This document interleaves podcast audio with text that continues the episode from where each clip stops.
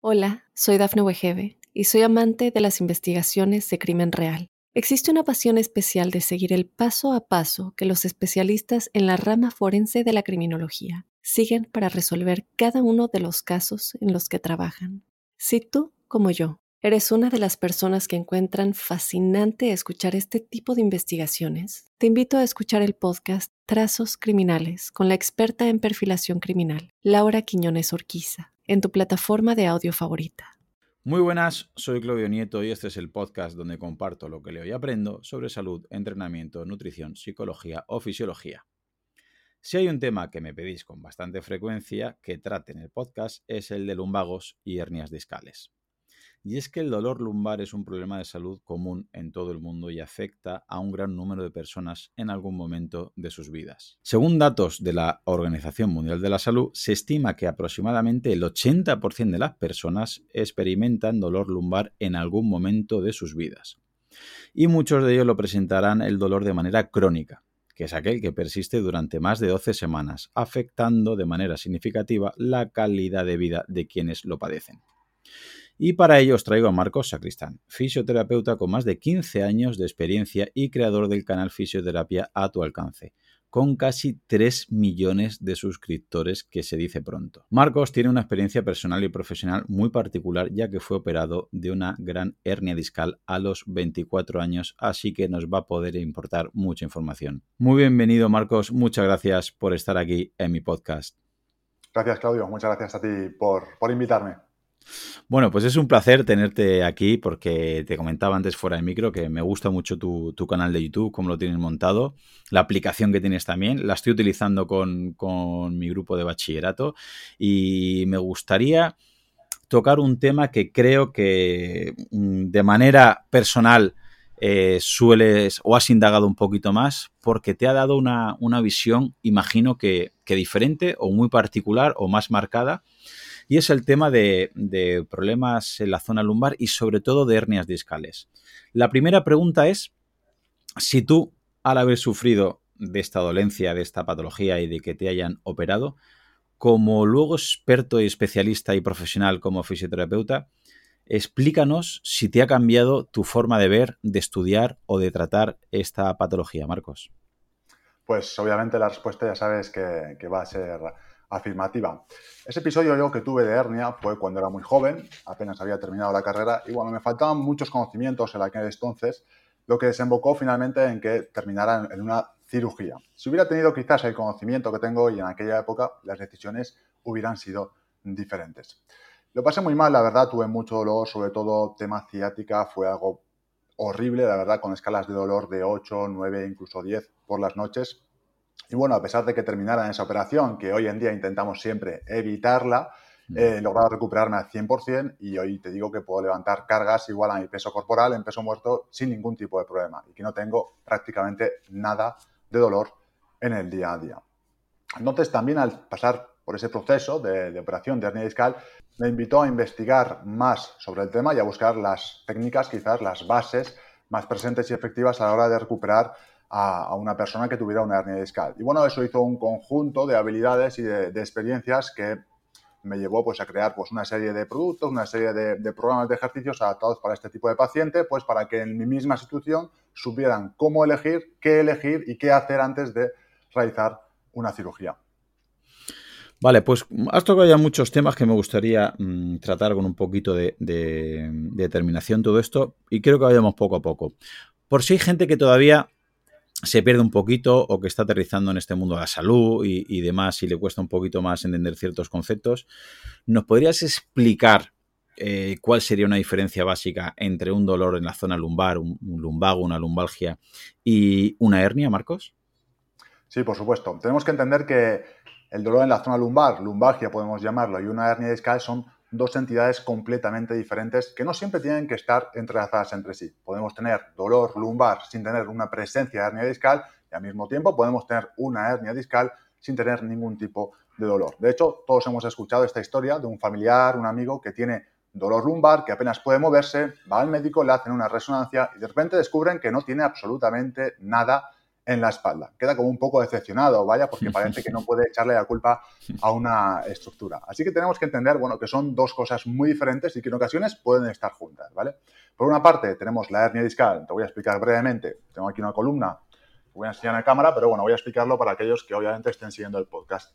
Nuestra columna vertebral está compuesta por muchas vértebras, que son, por decirlo así, la parte sólida de esa columna. Y por otra parte, no es una estructura rígida, sino que se mueve. Es muy flexible gracias a los discos intervertebrales que tenemos entre cada una de esas vértebras. Esos discos están compuestos en su mayoría de agua, ¿vale? El interior, el núcleo pulposo es un 90% de agua y luego alrededor tenemos una serie de anillos fibrosos que contienen ese núcleo pulposo para que una vértebra se mueva sobre la otra. De tal manera que es una estructura muy estable y muy flexible. Entonces, la parte posterior de las vértebras albergan lo que llamamos el canal medular y es por donde discurre toda la médula, que es una serie de, podríamos llamarlo, conjunto de cables que salen desde la parte dorsal, desde la parte de la nuca, hacia abajo, pasando desde la zona cervical hasta la lumbar. Es una de las partes más importantes, aunque la mayoría de veces no, se la mencione. Eso, por una parte, es lo que es una hernia discal, ¿vale? una lesión dentro de ese disco normalmente ocurre pues a cabo de, un cierto tiempo por el envejecimiento del mismo. A mí me gusta más de hablar de lesión, me gusta hablar de envejecimiento. Eso por una parte para que tengamos una idea general de lo que es una hernia discal y por otra parte tenemos el lumbago, el dolor lumbar, que responde más bien a un montón de factores, una cantidad enorme de factores que pueden influir en nuestra vida, como lo son, por ejemplo, la fuerza muscular de la zona lumbar, como lo son la cantidad de actividad que tenemos durante la semana, las creencias que tenemos respecto a nuestros movimientos, también es algo importantísimo, el estrés, la calidad de sueño, la alimentación, todo eso, hay una maraña enorme, de hecho te pasaré una imagen de un estudio donde se ve una malla enorme de factores que pueden influir en eso y en el centro se encuentra el dolor y todos esos factores la verdad es que se reaccionan mucho entre sí. Para llegar a eso, a decirte que, bueno, que el dolor lumbar es más una experiencia multifactorial y que no siempre tiene que ver con la hernia discal. Tenemos que entender que son dos entidades diferentes. Por ejemplo, para terminar esta pregunta, porque si no nos vamos a, otras preguntas. Eh, la hernia discal sería un factor, uno de los muchos factores, antes he hablado de un montón de cosas, pues bueno, la hernia discal sería un factor mecánico para producir dolor lumbar, ¿vale? Eso nos explica que puede haber, como ya he dicho, una hernia y no existir dolor lumbar, y al revés, puede haber también dolor lumbar y no existir ningún tipo de lesión a nivel físico, a nivel mecánico, que decimos. Eh, me ha gustado algo que has dicho, que, mm, es un concepto que a mí me costó mucho realmente entenderlo hace años, que puede haber dolor sin daño y puede haber daño sin dolor. Por ejemplo, para que lo entienda la audiencia, yo ahora mismo, a día de hoy, toco madera, no tengo ninguna molestia a nivel eh, lumbar, pero a lo mejor si me hacen pruebas, a lo mejor podría existir que tengo protusiones o que tengo hernias y sin embargo puedo estar haciendo peso muerto, hago triatlón y no tengo ningún dolor. Y al revés, quizás hay gente que tiene un dolor en esa zona muy fuerte, muy acentuado y se hace las mismas pruebas que yo y hay menos daño que en mi caso. ¿Eso puede ser? Eso puede ser, claro que sí. De hecho, llegamos a un tema que es muy controvertido, que es el diagnóstico de la hernia discal, ¿vale? Imaginemos, bueno, voy a ponerte primero en situación. Hay un estudio también que se ha hecho sobre eh, la situación de la espalda, el envejecimiento de la espalda al cabo de los años. Se ha descubierto que a partir de los 45, aproximadamente el 50% de la población tiene algún tipo de discopatía lumbar. Podemos hablar de una discopatía, puede ser una disminución de la altura del disco, simplemente que ese disco se vuelve más pequeñito. Podemos encontrar una protrusión, una hernia discal o diferentes signos de artrosis, ¿vale? Entonces, si a partir de los 45 años todo el mundo tiene algún tipo, la mitad tiene algún tipo de discopatía, ¿por qué no todo el mundo a esa edad, o la mitad de la población, perdón, ¿por qué no la mitad de la población tiene dolor lumbar? Y esa gráfica se empeora al cabo de los años. Si a los 50, 45, 50 es un 50%, a los 60 es un 60%, y a los 80 es un 80, un 90% de la población tiene algún tipo de discopatía a nivel lumbar. Eso nos choca realmente con, con la realidad de por qué el 80-90% de las personas mayores no tienen dolor lumbar. Entonces, imagínate que es tu caso, que tú tienes algún tipo de discopatía, tienes 50, 60 años y que tienes un dolor lumbar, ¿vale? Te acercas a tu médico, le preguntas, tienes un dolor lumbar persistente de hace tres meses, no sabes qué hacer, y bueno, el médico te manda una cosa, una resonancia o una radiografía, a veces es solo radiografía, si insiste mucho, una resonancia. Y aparece que en esa resonancia tienes una hernia discal. Pero, ¿qué pasa si esa hernia discal la tienes desde hace 10 años? O 15 años. ¿Por qué el dolor aparece ahora? ¿Creemos realmente que esa hernia discal está relacionada con el dolor que tienes ahora mismo? Y ese es el problema también, que al encontrar ese hallazgo, los médicos van a decirte, eso seguramente que viene de tu hernia discal. Vamos a hacer una toma de medicamentos, vamos a practicar reposo, vamos a hacer tal cual.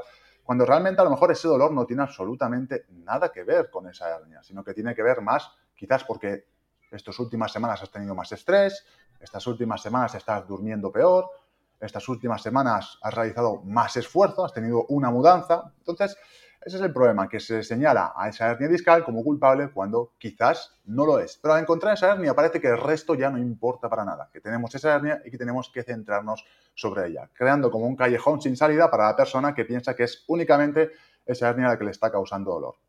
Y esto al mismo tiempo crea mucha confusión. A mí personalmente me gusta tratar los síntomas y no el diagnóstico, porque como ya sabemos, a partir de 45 años prácticamente el 50% de la población pues puede tener algún tipo de discopatía con o sin dolor, ¿vale? Entonces me gusta tratar los síntomas y no el diagnóstico. Porque imagínate que tienes esa hernia discal que te ha señalado tu médico, te dice que acudas al fisioterapeuta, el fisioterapeuta te trata, no notas un alivio de dolor, optas por ir a otro fisioterapeuta que te explora y dice, no, esto es la articulación sacroiliaca que te está causando dolor.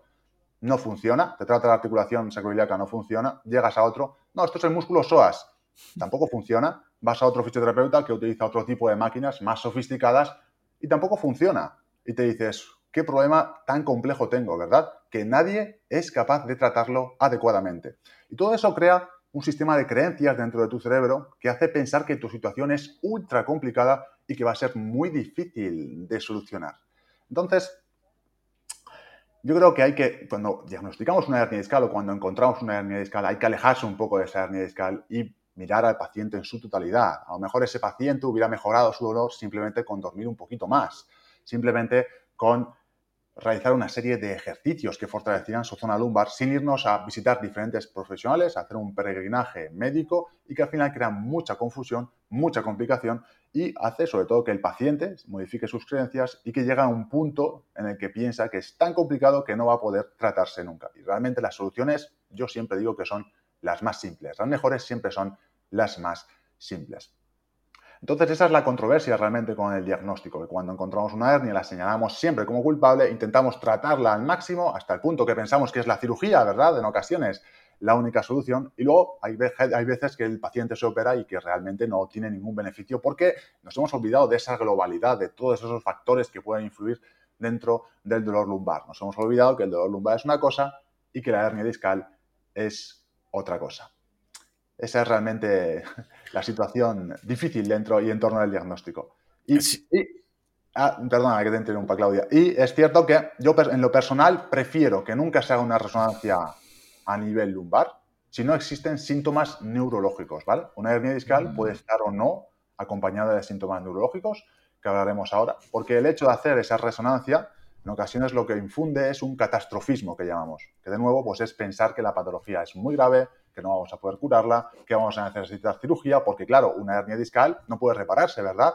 Pero de nuevo, puede haber una hernia discal y que no exista ningún tipo de dolor. Puedes haber tenido esa hernia discal durante 20 años y realmente que el dolor aparezca ahora por cualquier otro motivo.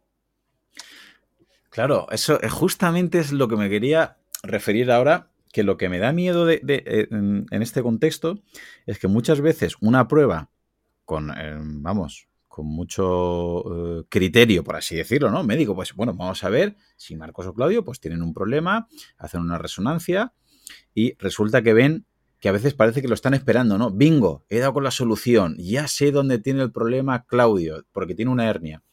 Pero a lo mejor esa hernia, como tú dices, yo la tenía hace 20 años, o 15 años, o 10 años, o 30 y resulta que no es el origen del dolor. Con lo cual eso puede hacer en mucha gente que yo no me atrevo a decir que, me, que estoy viendo, pero sí intuyo que hay familiares y amigos que le ha pasado porque tenían ese dolor de hace tiempo. Ese dolor ahora se ha acentuado, pero no están haciendo bien las cosas por lo que comentas de hábitos de vida que están, mm, ¿no? están dejando atrás otras cosas. Y hay como un efecto nocebo ¿no? Que dicen, ostras, y no, no me han sacado una, me han sacado dos. Y ya como que hay una autocompasión, ya sé lo que me pasa, ya no tiene solución.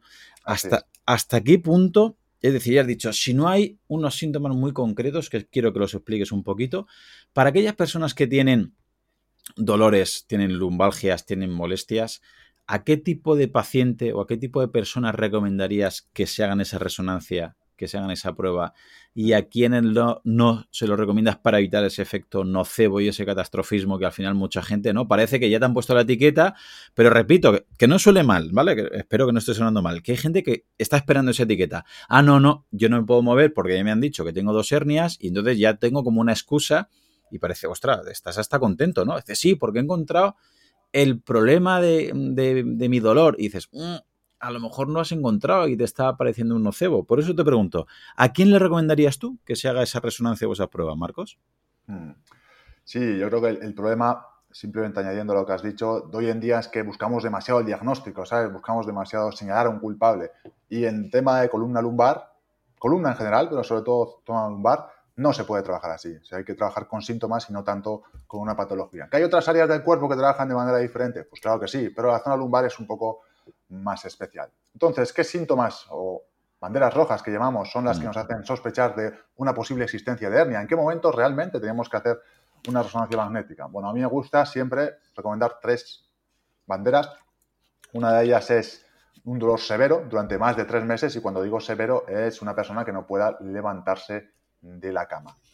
¿Vale? Y luego las dos restantes es o pérdida de fuerza o pérdida de sensibilidad. Pero tiene que ser algo de media duración, no puede ser, vaya, hoy me siento un poco con la pierna dormida. No, tiene que ser algo que puedas tú medir también. A mí me gusta siempre, una, una técnica muy simple, es caminar sobre los talones y caminar sobre las puntillas. La mayoría de veces esas hernias son niveles bajos y cuando comprimen realmente un nervio, que es ahí el punto importante, ahora volveremos un poco sobre ello, creo, para explicarlo bien, cómo es una hernia y en qué momentos puede comprimir ese nervio. Cuando comprime ese nervio, pues da, de manera severa, da una serie de síntomas como pérdida de fuerza en zona del gemelo, en zona del tibial anterior, que son los músculos de por detrás y por delante de la pierna. Y bueno, el pie ese no va a desempeñarse tan bien como el lado contrario cuando caminamos sobre talones o puntas de los pies. Y luego la sensibilidad se nota mucho en la ducha. Cuando nos duchamos, echamos el agua y de repente notas quizás que un pie lo notas de manera diferente. Cuando hay un poco de agua en la bañera, te das cuenta de que parece que el dedo meñique del pie derecho no lo notas igual. No solamente si existen alguno de esos tres factores y sobre todo si es durante más de un mes, yo diría. En esos casos quizás sí sería conveniente hacer una resonancia, pero bueno, también a mí me gusta más que una resonancia complementarlo con un electromiograma, que son una serie de, de test donde te clavan unas agujas, envían una serie de impulsos eléctricos a través de esas agujas y lo que hacen es comprobar la conductividad del, del nervio para ver si la señal se envía bien o mal. Y eso nos da una idea real de si ese nervio está realmente comprimido en alguna de sus eh, áreas, zonas o alguna, de su, alguna parte de su trayecto. O sea que entiendo que parte de ese diagnóstico podría ser eh, pues que hubiera dolor, como has comentado, ¿no? Unas 12 semanas o más, que ya empieza a ser mm, casi crónico, ¿no? Que baja bastante la fuerza, baja la sensibilidad. Si entendemos, eso sería porque el nervio eh, se pinza, ¿no? Se, hay una presión del nervio y entonces si entendemos eso, eh, podemos entender que puede haber también hormigueo o puede haber menos sensibilidad, puede haber menos fuerza, también habría menos musculatura en gemelos, en sóleo, podría ser también otro síntoma que la persona empieza a tener un poquito menos de, de masa muscular en esa zona. Imagino yo que al haber menos inervación, también lo que comentabas, ¿no? Habría menos fuerza en, zona distal, es decir, eh, como comentabas, ¿no? Si se pone de puntilla la persona, tiene que notar que al, poner el gemelo en contracción y el sóleo, notará menos fuerza o menos estabilidad incluso también. Y al revés, ¿no? Apoyar el talón y subir talones hacia arriba, que es trabajar los tibiales, también notaría menos fuerza. Todo eso sería síntomas para que una persona empiece a pensar o a intuir que es posible que haya una hernia y que esa hernia está pinzando un nervio y ahí ya puede empezar a, hacerse esas pruebas que comentabas? No es tanto ponerse de puntillas o sobre los talones, sino más bien hacer un poco de distancia, caminar quizás dos, tres minutos y ver al cabo de ese rato si hay un, por ejemplo, un gemelo más débil que el otro, más dolorido, que no notes más cansado. También a mí me gusta mucho eh, ponerte de puntillas sobre una pierna y hacer elevaciones de talón, a ver cuántas haces con un lado y luego a ver cuántas haces con el lado contrario. Normalmente suele encontrarse una diferencia cuando existe un caso ya de, una cierta gravedad. Lo primero que hay que hacer cuando te diagnostican una hernia realmente es calma, ¿vale? Calma. Y te voy a explicar por qué. Me gustaría simplemente explicar un poco cómo es una hernia, qué es lo que ocurre. Nosotros cuando miramos una columna, ¿vale? Os voy a explicar cómo es. Hacia adelante tenemos lo que se llama la tripa, la parte anterior del cuerpo, ¿vale? El pecho y la parte posterior es la espalda. Normalmente cuando tocamos la columna, a nivel del medio, notamos como una serie de espinas, que son la parte posterior de esas vértebras. Entonces, una hernia discal es cuando, bueno, ese disco, por alguna razón, luego hablaremos de los factores que influyen en la aparición de hernia discal, pero por alguna razón, pues poco a poco va perdiendo su consistencia y los anillos fibrosos de los que hemos hablado antes, que mantienen el núcleo pulposo dentro, bueno, pues se van rompiendo, resquebrajando poquito a poco. Entonces llega un punto, esa hernia puede pasar por varias fases, pero llega un punto en que esos discos, esos anillos fibrosos se rompen por completo y el contenido del disco sale hacia afuera. Entonces, dependiendo de hacia dónde salga esa hernia, la sintomatología puede ser completamente diferente. Puede salir hacia adelante, hacia el pecho, hacia anterior, donde encontramos un ligamento muy importante, el ligamento longitudinal anterior, y la mayoría de veces esas hernias se quedan contenidas ahí sin ningún tipo de diagnóstico, sin ningún tipo de, perdón, sin ningún tipo de sintomatología. Luego también, la mayoría de veces salen hacia los laterales o hacia posterior. Realmente son las zonas más débiles donde se pueden dirigir esas hernias, ya que por detrás también tenemos otro ligamento longitudinal, pero que es un poquito menos fuerte que, este, que el que está por delante. Entonces, al salir de manera lateral y posterior, la hernia, el contenido herniado, va a encontrarse con las raíces nerviosas de las que hablábamos antes, ¿vale? Al principio os dije que la médula espinal es como un manojo de cables que sale desde la zona de la nuca, por debajo hasta por, por el agujero de conjunción, bajando a nivel del, canal medular hasta el nivel lumbar. Y por cada nivel, como veis aquí en pantalla, para, para, los que no lo ven, por cada nivel vertebral, cada vez que hay una vértebra encima de otra, cada vez que hay un disco intervertebral, aparece una raíz de cada lado. Es como si con cada nivel saliera un cable. Entonces, si ese manojo de cables es muy grueso arriba, según bajamos hacia abajo por el cuerpo, pues va perdiendo cables y al final nos encontramos con una zona que tiene pues pocos cables, que es la zona lumbar, ¿vale? Eso nos dice que ya el canal medular cuenta con un cierto espacio, ¿vale? Además de la médula que hay, hay un cierto espacio que nos permite pues una cierta movilidad. Y os voy a explicar por qué. Cuando ocurre esa hernia, pues ese contenido herniado va a salir hacia atrás y dependiendo de lo voluminosa que sea y también dependiendo del sitio donde esté, los síntomas pueden ser de una radiculopatía. Son los síntomas neurológicos como dolor ciático, puede ser pérdida de fuerza, pérdida de sensibilidad. Dependiendo del nivel de donde ocurra esa hernia, puede diferir. Si es un nivel muy bajo, el E5S1, pues será más cara posterior, gemelo, y tendremos más dificultad a ponernos de puntillas. Si es un poquito más arriba, podemos tener lo que llamamos cruralgia, que es más bien dolor por delante del muslo, dificultad para extender la rodilla y para levantar el pie. Entonces, dependiendo de ese nivel de hernia, los síntomas motores, sobre todo, pueden cambiar. Todo esto es fácilmente evaluable. El médico que os visite, que el médico que os evalúe, puede realizar simplemente un test de reflejos, reflejo rotuliano, reflejo aquilio, y es una muy buena manera también de ver si la conductividad de ese nervio está afectada o no, sin entrar tanto en la electromiografía de la que os hablaba antes. Pero también hay veces que la hernia es muy pequeña y que no llega a comprimir ese tipo de, de raíces que se encuentran a nivel posterior. La particularidad de la zona cervical es que tenemos un manojo muy grande de cables, porque la médula es muy grande ahí arriba, apenas han salido raíces por los lados, y la mínima hernia pequeña que tengas ya seguramente empieza a causar síntomas neurológicos. No es como la zona lumbar,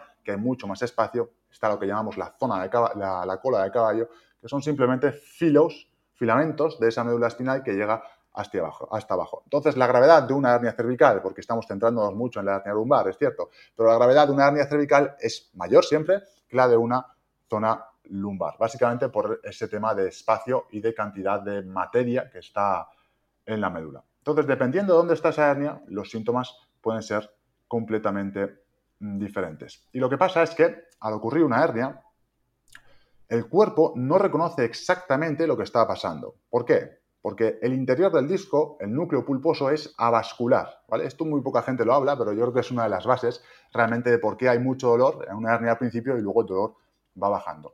Entonces, el interior es avascular. Tenemos una serie de vasos sanguíneos por fuera, alrededor de esos anillos, ¿vale?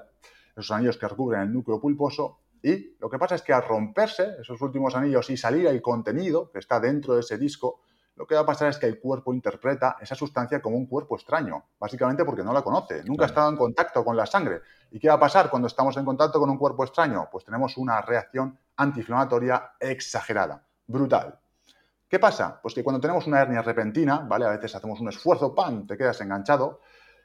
La reacción inflamatoria es realmente lo que puede causar esa compresión a nivel nerviosa y no tanto la propia hernia. Y eso explica por qué muchas veces al principio tenemos una sintomatología brutal y luego con el paso de las semanas, incluso con el paso de los meses, la sintomatología de forma natural mejora bastante. De hecho, si se da el tiempo suficiente, hasta un 90% de las hernias se suelen resolver por sí solas con una terapia conservadora. Puede ser ejercicio, puede ser cambio de hábitos de vida. Entonces, por eso digo que al diagnosticar una hernia, lo primero es la calma. La calma porque siempre tienden a ir mejor. Y de hecho, cuanto más grave es la hernia, hay diferentes tipos de, gravedad de la hernia, mejor va a evolucionar y más fácilmente se va a reabsorber esa inflamación. Yo creo que se olvida mucho ese papel tan importante de la inflamación local cuando ocurre una hernia discal, una repentina, una hernia quizás más traumática cuando levantamos un objeto y que se le atribuye mucho al contenido herniado cuando realmente es esa inflamación la que está causando ese tipo de compresión. Además, además, entre 2 y 10 años después de la aparición de la hernia, el cuerpo, al tratarse de un de un cuerpo extraño, nuestra anatomía, a tratarse de un cuerpo extraño, nuestro sistema inmunológico más bien, lo que hace es que disuelve esa hernia poco a poco, la hace desaparecer poquito a poco hasta que, al cabo de 5 o 10 años, en ocasiones son 3 años, depende de la edad de la persona, la hernia en ocasiones desaparece por completo. En otras ocasiones se queda ahí, se calcifica, pero no es tanto como el porcentaje de gente que finalmente logra deshacerse de esa hernia. Pero normalmente hay que ver entre un periodo de 2 a 10 años para que desaparezca por completo. Y eso es cierto, hay, hay estudios que han demostrado que, bueno, han cogido pacientes que se han operado de hernia discal al principio, nada más tener síntomas, y hay otros, ha habido otros que han esperado y han descubierto que al cabo de 3, 4 años, la mejora en ambos casos es la misma.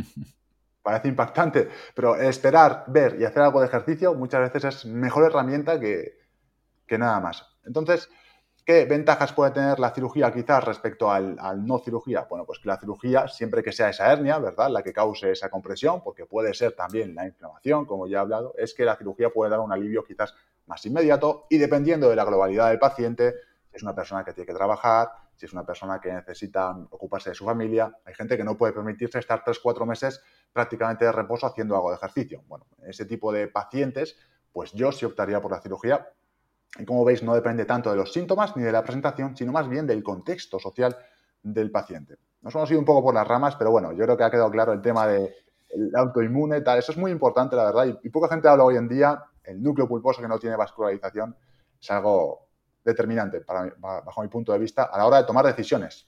Sí, sí, la verdad es que has dicho cosas muy, muy interesantes, muy importantes.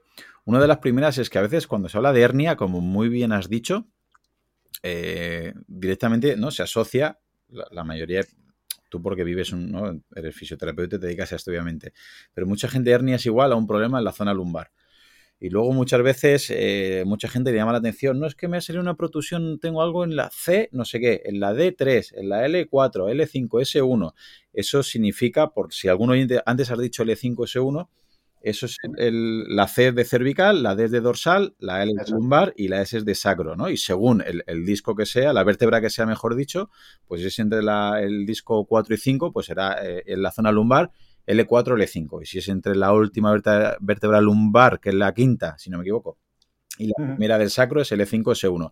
Significa, si es por ejemplo, por ejemplo entre L5 y S1, significa que entre la vértebra lumbar quinta y la primera del sacro están haciendo esa presión, ¿verdad? Y eso, lo que ya comentabas, ¿no? Que ese núcleo pulposo se está desplazando hacia atrás.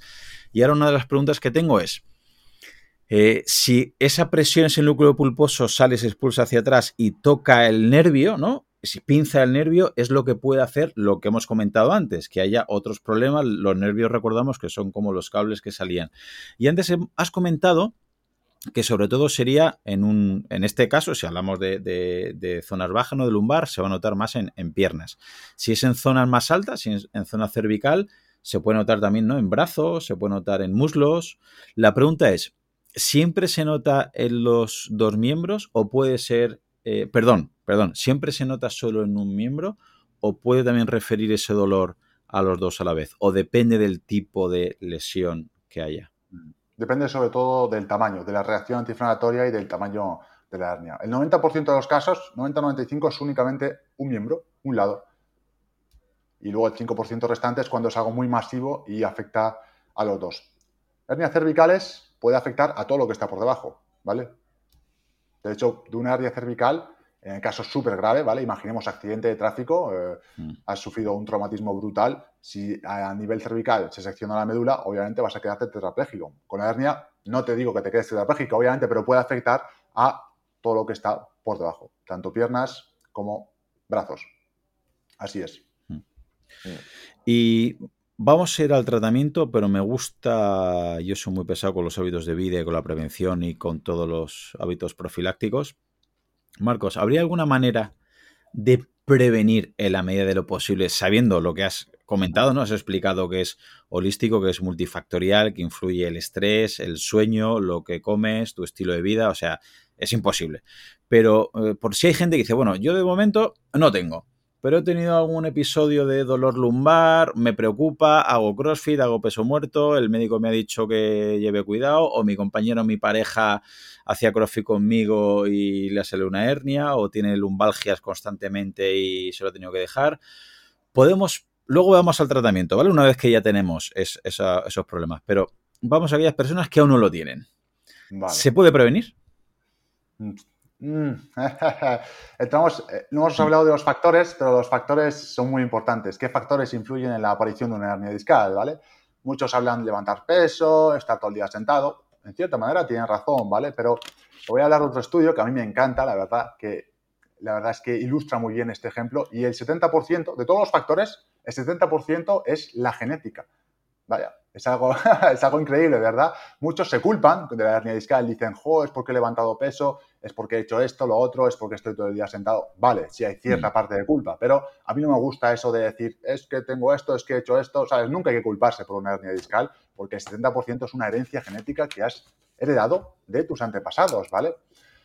Es como realmente las canas y las arrugas. A mí se me cae el pelo antes que a otra persona, pues hay una persona que desarrolla, que envejece a nivel lumbar antes que otra. Es como la artrosis de las rodillas. La artrosis es un envejecimiento prematuro y una hernia discal, una protrusión, cualquier tipo de discopatía, es realmente un envejecimiento prematuro de la zona lumbar, ¿vale? Unos envejecen antes, otros envejecen después. Y esto es un estudio muy bueno, no recuerdo el año, pero cogieron a gemelos, nacieron, nacidos de la misma madre, el mismo día, y se les analizó durante X años, 40, 50, 60 años, se les hizo resonancias magnéticas de la espalda, ambos tenían diferentes profesiones y ambos encontraron el mismo tipo de lesión cuando tenían una edad avanzada. ¿Verdad? Qué potente es esto, ¿verdad? es un estudio del que poca gente habla, pero a mí es uno de los que más me gustan. Y te enseñan las imágenes, te enseñan la progresión, te enseñan las, las diferentes profesiones que tenían. Uno era más sedentario, trabajaba en oficina, otro era granjero. Y bueno, te enseñan que el resultado realmente, a fin de cuentas, era muy similar.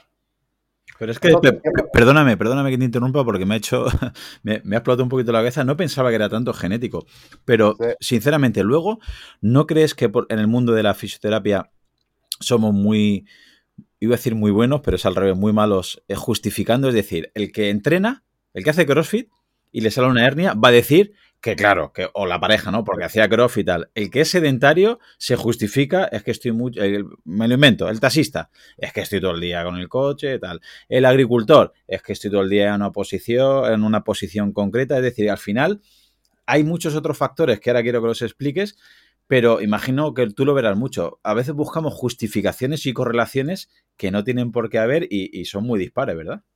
Mm.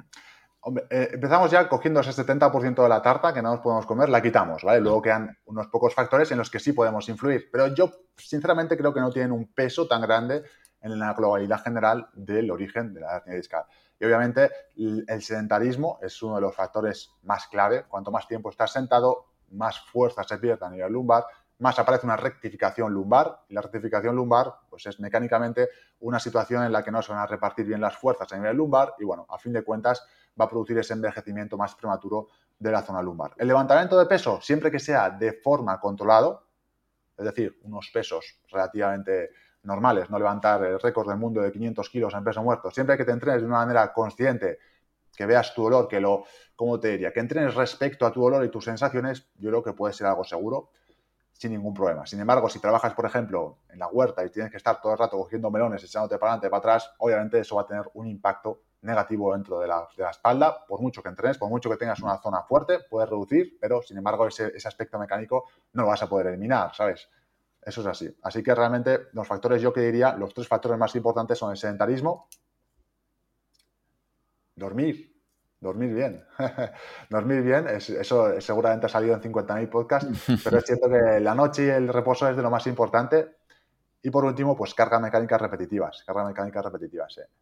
De hecho, todos sabemos que cuando no dormimos bien, la estructura del cuerpo no se recupera bien y obviamente pues eso se va acarreando, crean sustancias de desecho, etcétera, etcétera. Todos sabemos que a nivel psicológico, a nivel del sistema nervioso central, cuanto menos duermes cuando eres adolescente, más posibilidad tienes de desarrollar enfermedades degenerativas a nivel del cerebro. Y esto es igual con las articulaciones. Realmente la noche y el descanso es una de las prioridades. De hecho, la, conocerás la, pirámide de la recuperación, obviamente. En la base tenemos el descanso, luego tenemos la nutrición, luego el entreno. Pues esto es un poco lo mismo, amigo mío. Es, realmente es lambda, se puede utilizar para cualquier tipo de, patología. Sí, al final vemos que efectivamente se puede extrapolar casi a cualquier hábito o a cualquier situación. Y ahora mucha gente puede estar pensando, bueno, entonces trabajar glúteo, trabajar core, trabajar transverso el abdomen, tiene sentido en este, en este aspecto, ¿vale? para poder prevenir y tener una zona media más fuerte, más estable, porque si voy a hacer CrossFit o si, soy corredor o si voy a trabajar en la huerta, ¿puede también ayudar a esta prevención? Sí, porque una cosa son los factores cuando tenemos una hernia, pero otra cosa son los factores cuando ya tenemos una hernia. O sea, esto estaría dentro del tratamiento. ¿Vamos a ver factores para el tratamiento o de qué manera se podríamos... Vale. Exacto, hemos hablado de ese porcentaje genético dentro de una persona, por decirlo así, sana, pero una vez que tenemos una hernia, el factor más determinante para tener otra hernia es haber tenido una hernia antes, ¿vale? Entonces, el hecho de tener una segunda o una tercera hernia dependerá de cómo tú entrenas tu cuerpo una vez que hayas tenido una. Y como sabemos que todo el mundo va a tener una, prácticamente todo el mundo, independientemente de su edad, te merece mucho la pena para mantener una espalda saludable durante mucho más tiempo y llegar a la vejez de una manera, una manera sólida, por decirlo así, con buena salud y poder levantar peso sin ningún problema y no tener ningún tipo de dolor a nivel lumbar, ciática, etcétera, etcétera. Entonces, sí, yo pienso que es importante entrenarse, entrenar zona de core, entrenar glúteos, someter la columna a cargas regulares con ejercicios como el peso muerto y la sentadilla. De hecho, yo trabajo muchísimo con peso muerto y sentadilla, sobre todo en fases ya no de tanto dolor. Es esencial para que la zona lumbar genere una cierta tolerancia al movimiento y la persona pueda realizar las actividades de su día a día sin dolor. Y esto hay una frase de un médico que dice que la diferencia entre la medicina y el veneno es solamente la dosis. Y esto se aplica mucho a la zona lumbar. Imagínate que levantas 500 kilos de peso muerto. Obviamente te vas a romper la espalda en dos. Pero si levantas un día 10 kilos, un mes lo consigues sin problemas, al segundo mes levantas 20 y así sucesivamente, obviamente esa zona lumbar se va a adaptar a esa presión y va a generar cambios, va a generar mayor solidez para cuando hagas tus actividades en el día a día.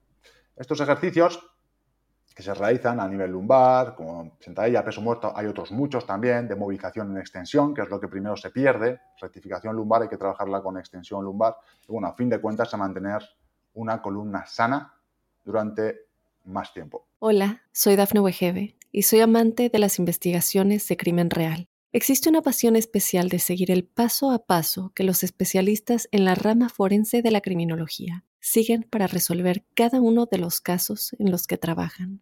Si tú, como yo, eres una de las personas que encuentran fascinante escuchar este tipo de investigaciones, te invito a escuchar el podcast Trazos Criminales con la experta en perfilación criminal, Laura Quiñones Orquiza, en tu plataforma de audio favorita.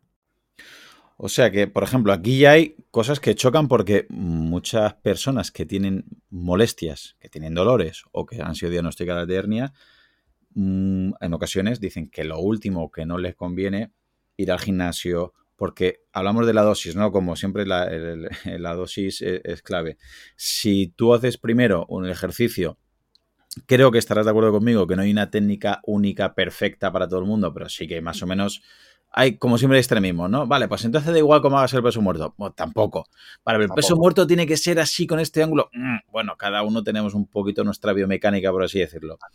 Pero sobre todo es lo que tú has comentado antes, un peso que tú puedas mover, un peso controlado. Entonces, si haces un peso muerto, yo soy de la idea que un peso muerto bien hecho es espectacular y un peso muerto mal hecho es súper nefasto. Con la, con la sentadilla creo que lo mismo. Y has comentado otro tercer ejercicio, que es la extensión lumbar, que por si alguien no se ubica muy bien, es como si estás tumbado, ¿no? E intentas separar el pecho y, la cabeza del suelo y te arqueas. Eso, si lo haces mal, si no está controlado y si hay dolor y lesión de primeras, a lo mejor no es lo ideal, pero deberíamos entender que una vez tú lo hagas controlado y lo hagas bien, eso sirve para tratar y para prevenir, porque estás fortaleciendo esa zona, ¿es así? Así es. Sí, así es. De hecho, hay una estructura muy detallada de ejercicios, escalón por escalón, donde primero se ataca la movilidad, se estiran los músculos de la cadera, se estiran los músculos lumbares y luego poco a poco se introduce ejercicio más complicado, trabajo de la faja, trabajo simple a nivel de los glúteos de manera sentada, luego, perdón, tumbado, luego sentado, luego de pie. Hay toda una estructura que es muy, muy suave y muy, muy progresiva que permite que esa zona lumbar, pues poco a poco vaya ganando fuerza. Yo tengo un programa de hernia discal, no he hablado de él antes, pero bueno, un programa de 24 semanas en el que acompaño a personas que tienen su dolor, que prácticamente no se puede mover. Empezamos con movimientos muy simples, muy pautados y poco a poco se va ganando fuerza, se va ganando resistencia de la zona lumbar y a fin de cuentas, al final de seis meses, fíjate que son seis meses, ¿vale? No es algo de un día para otro. Van a lograr una serie de mejoras, van a lograr una espalda sólida que les permita, obviamente, llevar a cabo muchos movimientos. Este programa lo concebí hace ya tres años, fíjate, ya han pasado 1.500 personas por él, pero ahora estoy dándole una vuelta nueva porque me he dado cuenta, después de todo este tiempo trabajando con estos tipos de pacientes, me he dado cuenta de que el ejercicio realmente no lo es todo. Hay que desarrollar una mentalidad muy sólida, unas creencias concretas para que el paciente no tenga miedo, para que el paciente sepa cómo interpretar su dolor, sepa que porque tenga dolor no quiere decir que está empeorando y sepa cómo enfrentarse a los altibajos que va a haber durante todo ese proceso tan largo de seis meses. Esto te lo digo, con un ejemplo muy, muy sencillo. Nadie, aprende a patinar sin caerse alguna vez. Y esto es igual, cuando empezamos a hacer algunos ejercicios, imagínate que aparece un poquito de dolor, al día siguiente aparece más dolor, lo primero que puedes pensar es, bueno, yo abandono, esto no es para mí, tengo incluso más dolor, pero realmente ese dolor no es un dolor malo, el dolor relacionado tanto con el ejercicio, si sabes hacerlo bien y está pautado, es más bien una forma que tiene tu cuerpo de expresarte que se está adaptando a esa nueva actividad, que estás haciendo un nuevo ejercicio al que no está acostumbrado, ese tipo de dolor suele desaparecer dos, tres días después y se vuelve a hacer con un poquito de más carga y se vuelve a adaptar de manera que el ejercicio se adapte y sea lo más personalizado posible. Así que esa parte de mentalidad yo creo que también es muy importante, porque la gente piensa también, hago 3-4 semanas de ejercicio, se me pasa el dolor y nos decimos adiós. No, ya hemos dicho que tener una hernia discal es un factor importantísimo para tener una segunda hernia discal y que toda la zona lumbar envejezca más rápidamente. Hay que cambiar de mentalidad y pensar que ese ejercicio vamos a hacerlo de por vida que depende de ti invertir 30 minutos tres veces a la semana para mantener una espalda realmente en buen estado y sana hasta el final de tus días. Y esto la verdad es que es difícil. Yo tengo un montón de personas, de estas 1.500 que han pasado por ese programa, te digo que hay un montón que vienen a mí y me dicen, jo Marcos, dejé los ejercicios porque me encontraba mucho mejor y fíjate, el dolor ha vuelto. Algo tan sencillo, ¿verdad? ¿Qué impacto tan importante va a tener dentro del dolor. Así que ya no es solo hacer ejercicio bien pautado poco a poco, yo creo que también es desarrollar una mentalidad fuerte. Y bueno, en esa nueva vuelta que le estoy dando al programa, también ha incluido una comunidad para que la gente pueda estar con otras muchas personas en su misma situación y puedan comentarse. Ah, yo estuve ahí, logré salir adelante, ahora estoy mucho mejor, para que sirva de ejemplo y todo el mundo se sienta muy apoyado. Porque cuando tenemos una hernia discal, y esto lo he vivido personalmente, hay mucha soledad también. Te sientes muy solo, pocas personas conocen por lo que estás pasando, es difícil explicarlo, nadie lo entiende realmente y bueno, ese sentimiento de comunidad, de grupo, puede ayudar mucho a, a nivel psicológico, seguir adelante con los ejercicios, ver ejemplos de otras personas que lo han conseguido, etcétera, etcétera. Bueno, y en eso es un programa en que estoy trabajando ahora mismo, seguramente lo lanzaré dentro de, dos meses. Ahora tengo un programa de, 12, de 24 semanas, pero bueno, que solo entre ese ejercicio y dentro de dos meses voy a sacar ese programa mucho más completo, Así que animo a cualquier persona que esté escuchando que tenga este tipo de patología y quiera sentirse realmente acompañada, quiera que le ayude a alguien que ha pasado realmente por una situación similar, desde el punto cero hasta una espalda y una autonomía completa, bueno, les animo a contactarme por Instagram o por eh, email, fisioterapia a tu alcance, donde queráis, yo estoy siempre disponible para acompañaros. Has comentado que los hábitos de, de vida son clave en, este proceso y creo que el, entrenamiento y seguir entrenando debería, es un hábito. O sea, yo lo considero como un hábito de vida, por eso no me gustan los, los retos finitos de mm, X semanas haciendo esto, o me apunto a esta media maratón, o me apunto tal, vale, ¿y luego qué? Hago esta marca en la maratón, bajo de tres horas, vale, ¿y luego qué? Luego lo dejo porque ya he conseguido mi objetivo. Mm, no me gusta, no me gusta porque veo muchos, muchas fisuras en, en ese plan. Y hay algo que me gustaría remarcar, que has comentado que mucha gente hace un protocolo de entrenamiento y, mejora, pero luego lo deja y claro, hay recidivas, puede volver a ello. Esto con, lo quiero enlazar con que has comentado, eh, ese número se me ha quedado grabado, ¿vale? El 70% puede ser genética y puede haber oyentes que digan, ah, vale, pues entonces si hay tanta opción de genética, pues sabes qué te digo, yo rezo y en mi familia no hay nadie con hernias, no tengo hermanos, no tengo padres, madres, tíos, tías, abuelos, abuelos con hernias, perfecto, tengo una buena genética en este sentido. Ahora yo te pregunto, si yo tengo un clon, ¿vale? Es decir, exactamente misma genética, y yo soy completamente sedentario y no hago nada, y mi clon entrena, duerme bien, eh, levanta peso con una carga estable, eh, tiene toda la zona core bien entrenada, y tenemos en ese 70% nos va, nos va a salir la hernia, es posible que aquel que tenga peores hábitos, esa hernia, le cree dolor y le cree un dolor más incapacitante y esté peor, digamos, en su calidad de vida y el otro Claudio, que ya no me acuerdo cuál era el sano, si el, el, yo, si el otro Claudio que está entrenando, que hace ese 30% bien, quizás tiene la misma hernia, ojo, que es un poquito lo que choca, ¿no? Es decir, si le hacemos una, resonancia, vemos que hay el mismo daño. Pero la persona que se cuida no refiere ese dolor o tiene mucho menos dolor o le incapacita muchísimo menos y tiene una calidad de vida infinitamente mayor. Es decir, puede ser eso para que la gente no diga, ah, ha dicho un fisioterapeuta muy famoso y muy conocido que es un 70% genética. Aunque el 70% sea genética, ese 30% de hábitos puede hacer, no hará que haya ese daño, pero sí hará que no haya ese dolor o que haya menos dolor. Así es. Hay un detalle, lo que he dicho antes, el factor para tener más hernias, una segunda hernia es obviamente haber tenido una primera. Mm. sabiendo que todo el mundo va a tener algún tipo de discopatía, obviamente depende de ti realmente cuidarte a partir de los 40 50 años, pues para mantener esa espalda prácticamente saludable hasta los 80. Porque cuando llegamos a los 70, 80, todo el mundo va a tener alguna discopatía. Pero sí, obviamente, esto hace un poco referencia a lo que hemos hablado al principio de la lumbalgia, que hay que ver un poco más la globalidad. Alguien que entrena, que es disciplinado, que conoce el dolor, que ha sufrido durante el entrenamiento, obviamente va a reaccionar de manera completamente diferente a alguien que es sedentario, que no tiene absolutamente ningún tipo de actividad.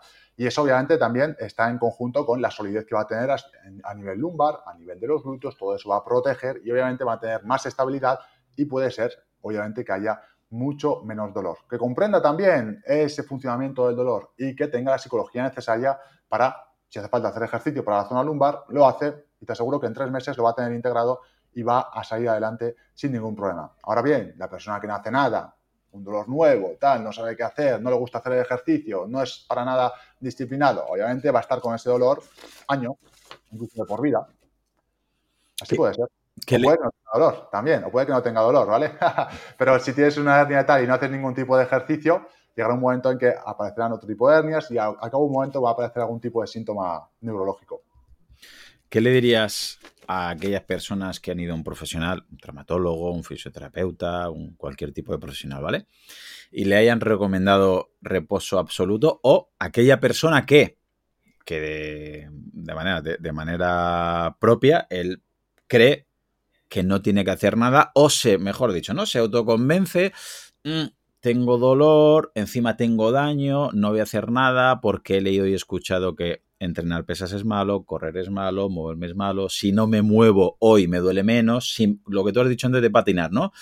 Si no empiezo a patinar no me caigo, con lo cual, si no, si no empiezo a moverme, no me duele. Entonces están en esa falsa comodidad de sofá, cama, sofá, cama, coche, sofá, cama, coche. No me duele, antiinflamatorio, analgésico, no me duele, estoy bien.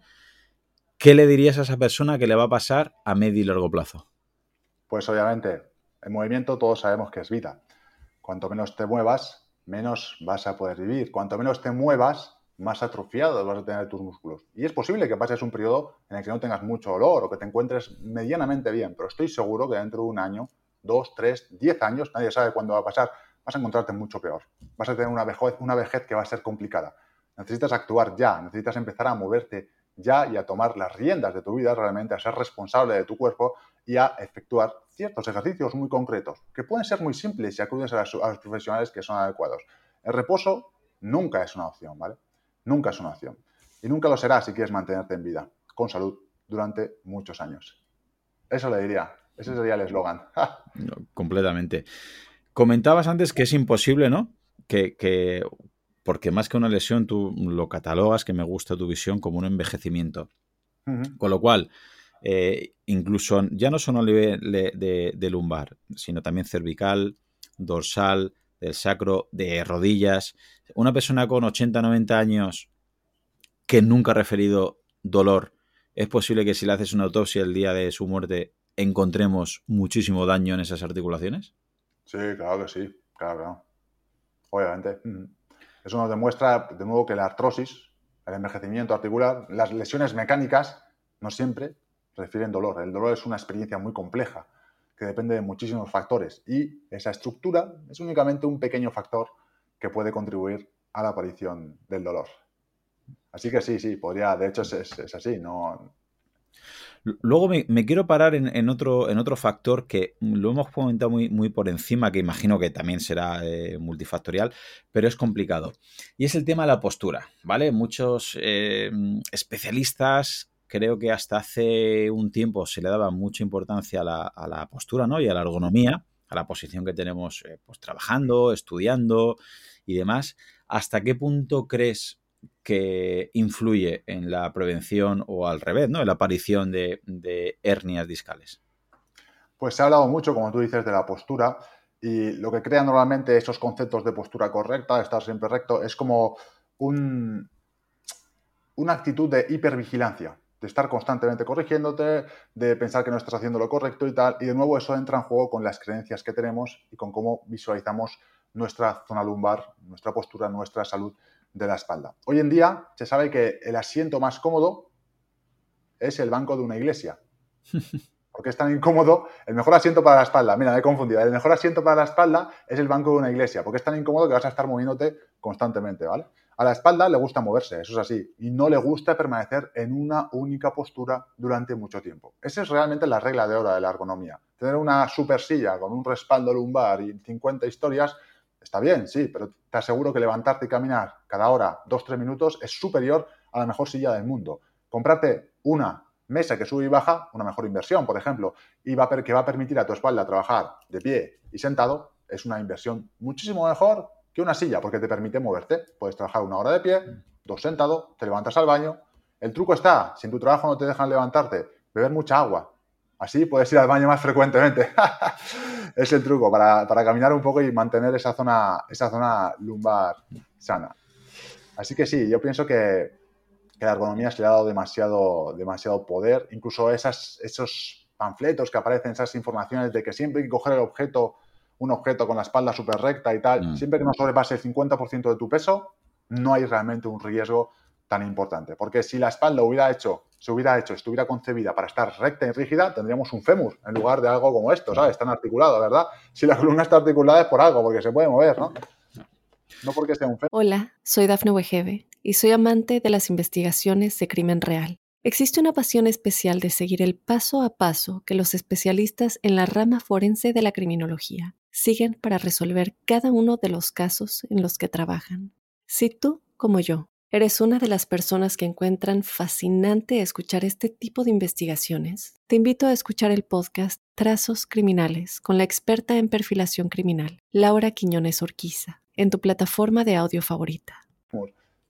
Y una vez, Marco, se me ocurre eh, posible preguntas de oyentes, ¿vale? Que estén diciendo, vale, venga, pero a mí me han diagnosticado una hernia lumbar y, bueno, me han dicho que prohibido ciertos tipos de, gestos, de movimientos o de deportes.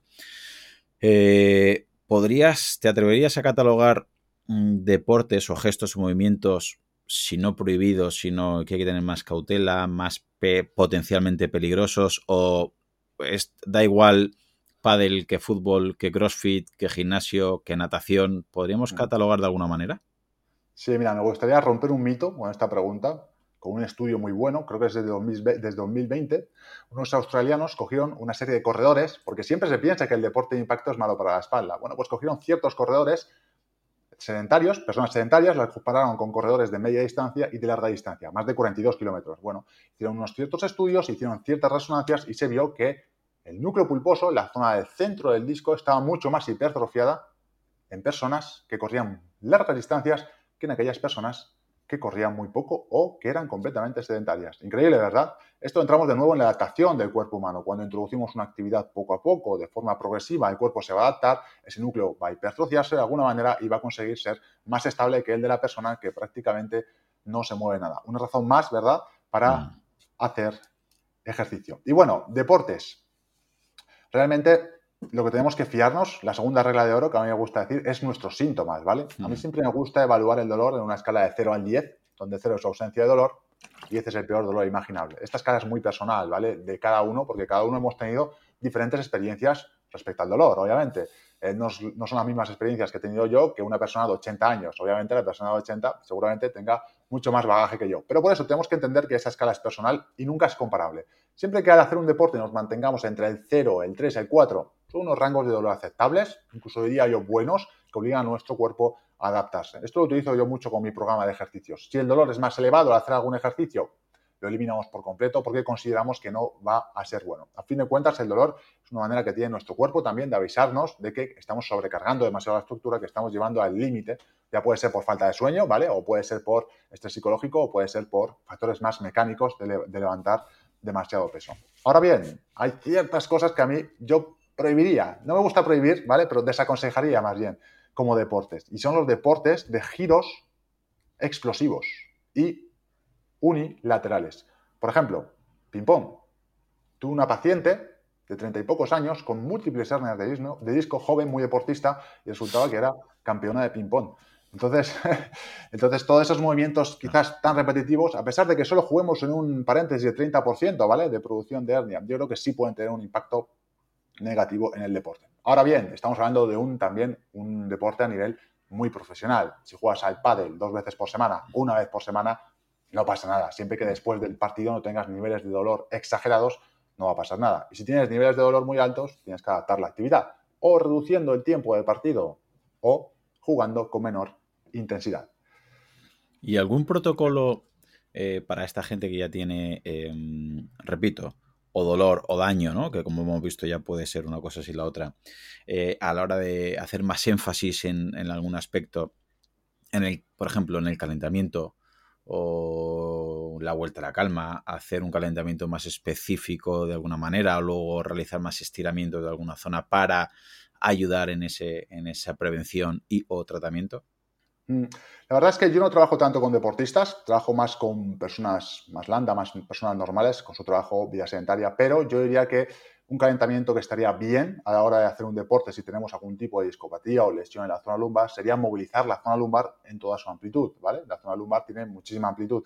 Trabajaría movimientos de flexión, es decir, echarse hacia adelante, más bien que echarse hacia adelante, tumbarse sobre la espalda, llevar las rodillas al pecho como calentamiento, trabajar la flexión, eso flexiona la zona lumbar a continuación, me pondría boca abajo y haría algunas extensiones lumbares también, por ejemplo. La extensión lumbar, básicamente, como ha dicho antes Claudio, nos colocamos boca abajo, apoyamos las manos y empujamos para que el pecho se separe del suelo. Ese ejercicio trabajaría a nivel de la extensión y por último haría lateroflexiones suaves de pie hacia un lado y hacia otro, sin ningún tipo de carga y de peso, y también rotaciones, pero de nuevo, suave, nada ni violento ni muy rápido, simplemente como calentamiento calentar esa zona con movimiento obviamente le va a preparar cuando queramos hacer un partido o una actividad mucho más exigente. Siempre hay que tener en cuenta que, bueno, hay que ir progresando, ¿vale? No podemos ir de frío a atacar una actividad muy intensa porque obviamente va a aparecer dolor y la zona de estar menos preparada puede aparecer, mm.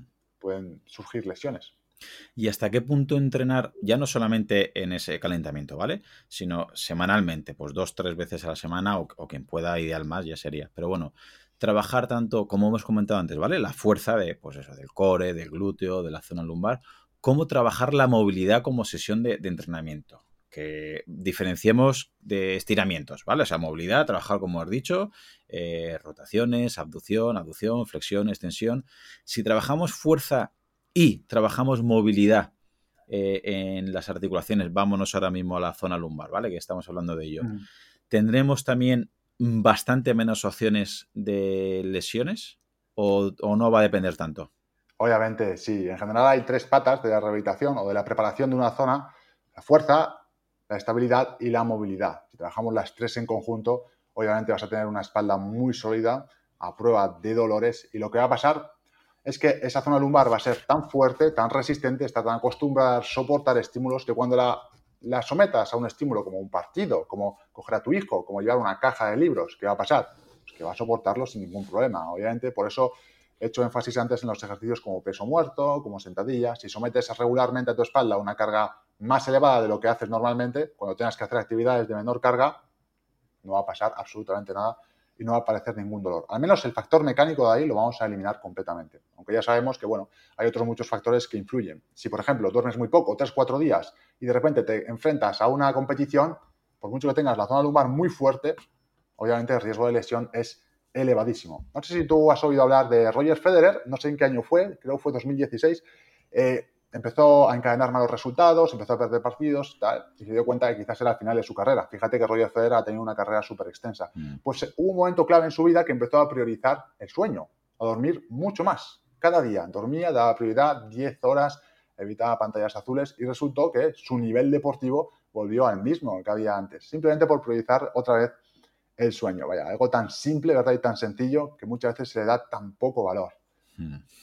Desde luego, eso completamente de acuerdo, pero bueno, creo que es un factor, el hábito de vida más infravalorado y más difícil de, respaldar porque como obviamente no se puede monetizar ni se puede patentar, pues no creo que esté mm, abierto a, que se venda a los cuatro vientos.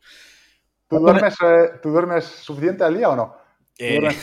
Esa pregunta es buena, ¿eh? porque yo no duermo suficiente al día. Duermo un poco, la verdad. Fíjate. Yo lo, yo lo intento, yo lo intento. De, hace unos años, ¿no? Tengo que reconocer que yo mis hábitos eh, no eran lo bueno que me gustaría que hubieran sido, pero hoy en día sí que intento que a las 10, 10 y media estoy ya. Estoy ya con los peques en la cama porque, sinceramente, suena un poquito aquí a Vendemos, pero lo noto. Eh, no, no al nivel de Federer, pero para poder llevar al día entrenamiento, familia, estudios, podcast y mil cosas que intento llevar. Si encadeno dos, tres días durmiendo menos de lo que suelo hacer, me lo noto en, esa energía. Mira, comentaba Marcos que fuerza, movilidad y estabilidad son claves, son claves para tener una, una buena zona lumbar, ¿vale? Eh, ¿Nos podrías decir, Lady Pareto, dos, tres cosas básicas en cada una para aquellas personas que digan, uff, vale, Marcos habla de muchos temas, habla de muchos factores, me, vuelvo loco, parálisis por análisis, vale. ¿Nos podrías decir dos, tres cosas de fuerza, dos, tres cosas de movilidad y dos, tres cosas de estabilidad para aquellas personas a la hora de prevenir o incluso de tratar para mejorar esa zona lumbar? Sí, por supuesto. Movilidad, extensiones la mejor. De hecho, es una de las mejores herramientas porque, como hemos dicho, la zona lumbar siempre se encuentra rectificada y pierde esa lordosis. Eh, perdón, extensión lumbar, una de las mejores herramientas. Como segunda opción para movilidad, te voy a dar la primera, que es extensión. Si solo tienes que elegir una, quédate con la primera siempre, ¿vale? Y la segunda serían rotaciones. Trabajo en rotación también, muy agradable, pero siempre no de pie, sino tumbado. Trabajo de rotación, simplemente te tumbas boca arriba, colocas rodillas hacia un lado y hacia otro. Puede ser un movimiento incluso muy agradable para la zona lumbar. Que este, hasta hace poco, perdón, hasta hace poco, mm, mucha gente estaba eso prohibido. Yo lo estudié en la carrera. Prohibido, como, prohibido, como ejercicios, eh, vamos, desaconsejados y que eso te creaban problemas eh, lumbares y demás. O sea, que hoy en día la ciencia demuestra, ¿no? Pues la ciencia avanza, obviamente, y nos tenemos que adaptar. Extensión lumbar, el saludo al sol que hemos comentado antes, ¿no? Tumbado y subir. Con las manos, eso es la esfinge se llama, o la cobra. correcto. ¿Te atreverías a decir alguna angulación saludable? Porque hay gente, no, habría que llegar a X grados. ¿O qué sería una persona ah. sin patología? ¿Hasta dónde? venga, te lo pregunto de otra manera. Una persona que no tenga dolor, ¿vale? ¿Hasta dónde es bueno que suba? Si se pone a 75, 80 grados, ¿es malo que suba tanto? Realmente es que todo depende mucho de la fisiología de cada uno. El ejercicio se tiene que adaptar respecto a ese arreglador que hemos comentado antes de los síntomas, ¿vale? Incluso si estás sano, seguramente que si fuerzas mucho al final te vas a hacer daño. Así que es recomendable no llegar hasta esos límites. Yo siempre recomiendo de manera progresiva. Te tumbas boca abajo, te colocas un cojín bajo el pecho y te quedas cinco minutos. ¿Que funciona bien? ¿Vale? Al día siguiente te pones dos cojines. Funciona bien. Al día siguiente te pones los antebrazos. De hecho, es un ejercicio muy bueno para todos los que estéis trabajando sentados. Hemos dicho que el sedentarismo es uno de los factores más importantes fuera de la genética. Te colocas con los antebrazos, que funciona bien, pues bueno, vas a probar a hacer algunas repeticiones con las manos. Empujas con los brazos, extiendes más el pecho y pruebas a ver qué tal. Y siempre que no haya dolor y no haya molestias excesivas, tú puedes llegar hasta donde quieras. Hay que mantener siempre la pelvis en el suelo bien apoyada para que esa extensión se produzca únicamente a nivel lumbar. Y con las rotaciones es algo similar. Podemos empezar con los pies apoyados en el suelo, las rodillas flexionadas, tumbado boca arriba, dejamos caer rodillas hacia un lado, luego hacia el otro y vemos a ver qué tal se comporta el cuerpo. ¿Que va bien? Bueno, pues podemos elevar las piernas y hacerlo igual, a ver hasta dónde llegamos, si llegamos hasta el suelo, si no, siempre dejando los hombros bien pegados abajo y si va muy bien, podemos con una sola pierna elevarla y rotar completamente, incluso ayudarla con el brazo. Como ves, hay diferentes niveles de intensidad realmente que se pueden adaptar a cada, a cada paciente de, manera diferente. En, el programa que tengo, pues es eso, vamos muy, muy, muy poco a poco probando con diferentes ejercicios y dependiendo de la sintomatología, pues se recomienda avanzar o no. Porque una hernia discal puedes tenerla tú que una, una persona de 70 años. Obviamente no es el mismo contexto, las mismas capacidades, la misma elasticidad de tejido. Pero bueno. Vale, ahí tendríamos la movilidad, ¿vale? Un factor. Luego, estabilidad, por ejemplo. Estabilidad, todo lo que es equilibrio. Equilibrio sobre una pierna, clásico, sin más. Sería un buen punto de partida. Si ves que equilibrio sobre una pierna, bien, sin problemas, suele ser un ejercicio bastante simple. Podemos trabajar de dos maneras. Una, introduciendo una superficie inestable. O dos, cerrando los ojos. O las dos al mismo tiempo, ¿vale? Puedes meter una superficie inestable y cerrar los ojos. Siempre que se trabaja estabilidad, se recomienda colocarse, bueno, en ciertas zonas para evitar caer en el suelo. Y si funciona muy bien, bueno, hay ejercicios como el split, por ejemplo, donde se coloca una pierna por detrás, una por delante, la zancada, perdón, donde lanzamos una pierna hacia adelante, bajamos la rodilla hasta el suelo, volvemos, podemos colocar diferentes superficies en los apoyos. Eso a nivel general, a nivel de glúteos. A nivel de zona lumbar, ¿vale? Como segunda opción, a mí me gusta más lo general y lo funcional que lo tan específico, sobre todo en estabilidad. A nivel de la zona lumbar, el, por ejemplo, el, el, Superman es uno de los ejercicios que más me gustan. El Superman es un ejercicio donde nos colocamos en cuadrupedia, Cuatro patas, apoyados manos y rodillas en el suelo. Extendemos una pierna hacia detrás, con la punta del pie hacia arriba. Es como si tu talón quisieras enviarlo muy lejos. Y a continuación, si tienes equilibrio, elevas el brazo contrario. Mantienes unos segundos, volvemos a la posición inicial y de nuevo, lado contrario. Todo esto a mí me gusta acompañarlo con una respiración específica, abdominal profunda, donde hacemos una activación del, del transverso. Pero bueno, simplemente si haces ese ejercicio, te servirá mucho porque fortalece todo lo que es la zona lumbar y desde un punto de vista de la estabilización. Así que diría esos dos. Equilibrio sobre una pierna, simple, y puedes ir complicándolo, y luego más eh, específico de zona lumbar, eh, el Superman. Vale, pues ya tendríamos movilidad, estabilidad y fuerza. ¿Nos quedamos con peso muerto sentadilla o nos te atreves a recomendar algo diferente o, alguna puntualización? a mí me gusta sobre todo peso muerto, y si superas el peso muerto, lo haces con cierto peso, te sientes a gusto, quizás el 50% de tu peso corporal, yo probaría peso muerto a una pierna. Mm.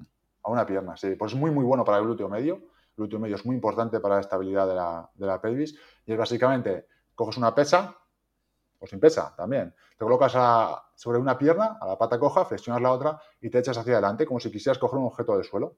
Espalda recta, intentamos mantener una alineación entre la pierna de atrás y el cuerpo, cogemos un objeto y volvemos. ¿Que se da bien? Podemos introducir una mancuerna del mismo lado donde está la pierna de apoyo, una mancuerna potente, ¿vale? De menos 5 kilos. Y si funciona muy bien, podemos introducir una superficie inestable. Pero eso ya es muy difícil, ¿eh? nivel pro. Sí, nivel pro. Pero el peso muerto de una pierna es muy complicado, ¿eh? es muy, muy complicado. Es un ejercicio que no recomendaría de entrada para nada. Haría un peso muerto con bastón, muy sencillo. Luego entraría quizás con una pesa rusa, que podemos cogerla mejor, es más manejable. Y luego introduciría barra y tal. Y ya una vez que se haya desarrollado todo eso, pues introduciría más bien ese peso a una pierna, peso muerto a una pierna. Así es. Muy bien, pues creo que has dado consejos bastante mm, eficaces para trabajar la prevención del tratamiento, la fuerza, movilidad, estabilidad. Creo que también has, vamos, me ha gustado mucho el porcentaje que has hablado, ¿no? Que hablabas que era un 70% genética, pero por favor, que nadie se quede con que me voy a la Bartola, ya, si lo tengo, lo tengo, y si no, no lo tengo porque trabajando los hábitos, como siempre, ¿no? O sea, al final creo que todos los podcasts, mucha gente me dice, al final es que siempre es lo mismo. Digo, pues creo que por ahí va.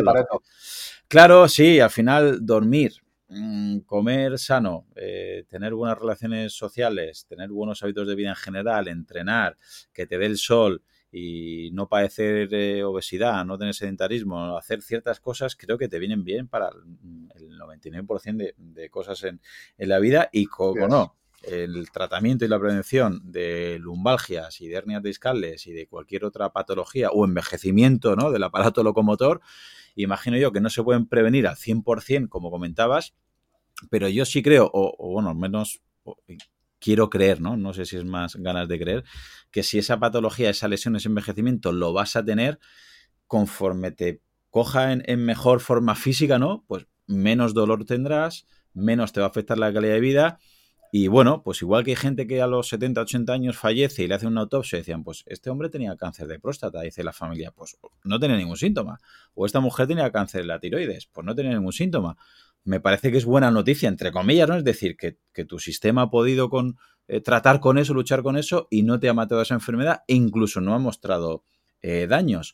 Yo creo que con el aparato locomotor, corrígeme, puede, puede pasar tres cuartos de lo mismo, que quizás el día que el día de mañana fallecemos con cierta edad y, si hay una autopsia, que no creo que haya, ¿no? Y vean si había hernias, si había meniscos rotos o si había ligamentos o tendones tocados, si no ha mostrado la cara el dolor, me parece que ha sido un éxito y creo, corrígeme, que con los hábitos de vida podemos hacer que mm, atrasemos ese dolor o que sea lo más leve posible. Así es, eso es. Por eso al principio decía que a mí me gusta fijarme en los síntomas.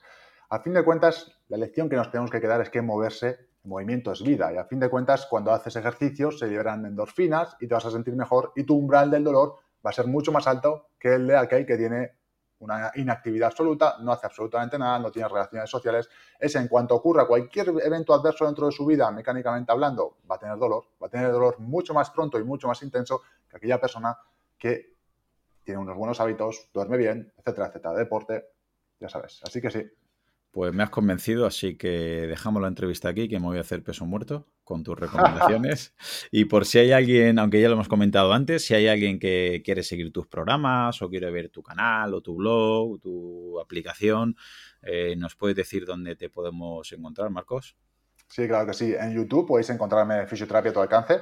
Luego también, si queréis contactarme de manera más privada, como ya os he dicho, si os interesa mejorar vuestra rehabilitación, queréis salir de ahí, quizás fortalecer vuestra zona lumbar, y tener una espalda sana el resto de vuestra vida, pues me podéis contactar a través de Instagram, fisioterapia tu alcance igual, o me podéis escribir a mi email contacto arroba fisioterapeutoalcance.com. Estaré encantado de ayudaros y de mostraros el camino paso a paso de forma progresiva para que podáis desarrollar una espalda completamente sólida, amigos. Muy bien, pues te quiero agradecer tu paso por aquí. Espero que te pueda volver a robar algo de tiempo para tocar otras articulaciones, otras patologías, otros problemas y así que entre todos nos empoderemos ¿no? y, que hagamos que con nuestros hábitos podamos eh, evitar en la medida de lo posible el daño y sobre todo evitar el dolor. Perfecto, Claudio. Muchas gracias a ti por invitarme. Hasta la próxima. Un abrazo, hasta luego. Chao. Y hasta aquí el episodio de hoy. Probablemente si tienes la capacidad de disfrutar de este contenido, tendrás la suerte de vivir en un lugar y en un contexto que con muy poco podrás hacer mucho, como cambiar y salvar vidas. Por ello te pido que si te ha gustado el contenido o te ha aportado algo de valor, el mejor regalo que me puedes hacer es que te unas a mi equipo de donación para que ayudemos juntos a que otros puedan vivir y además hacerlo de la manera más saludable y digna posible. Gracias a Pablo Melchor y Ayuda Efectiva, tenemos un equipo de donación destinado a un fondo de salud, donde el dinero que inviertas te aseguran que es la manera más eficaz demostrada para salvar vidas en los países más necesitados, con programas como prevenir la malaria, incentivar la vacunación en los más pequeños y combatir el déficit de vitamina A, como ya vimos en el episodio 120. Si quieres colaborar, te espero en mi equipo en ayudaefectiva.org barra profe Claudio Nieto. Tu contribución, por muy pequeña que sea, podría marcar una gran diferencia, ya que con todas nuestras donaciones juntas generaremos oportunidades para aquellos que más lo necesiten. Muchas gracias.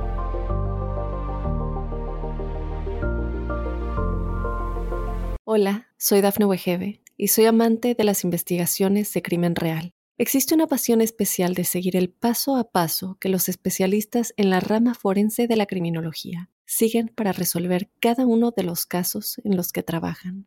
Si tú, como yo, eres una de las personas que encuentran fascinante escuchar este tipo de investigaciones, te invito a escuchar el podcast Trazos Criminales con la experta en perfilación criminal, Laura Quiñones Orquiza, en tu plataforma de audio favorita.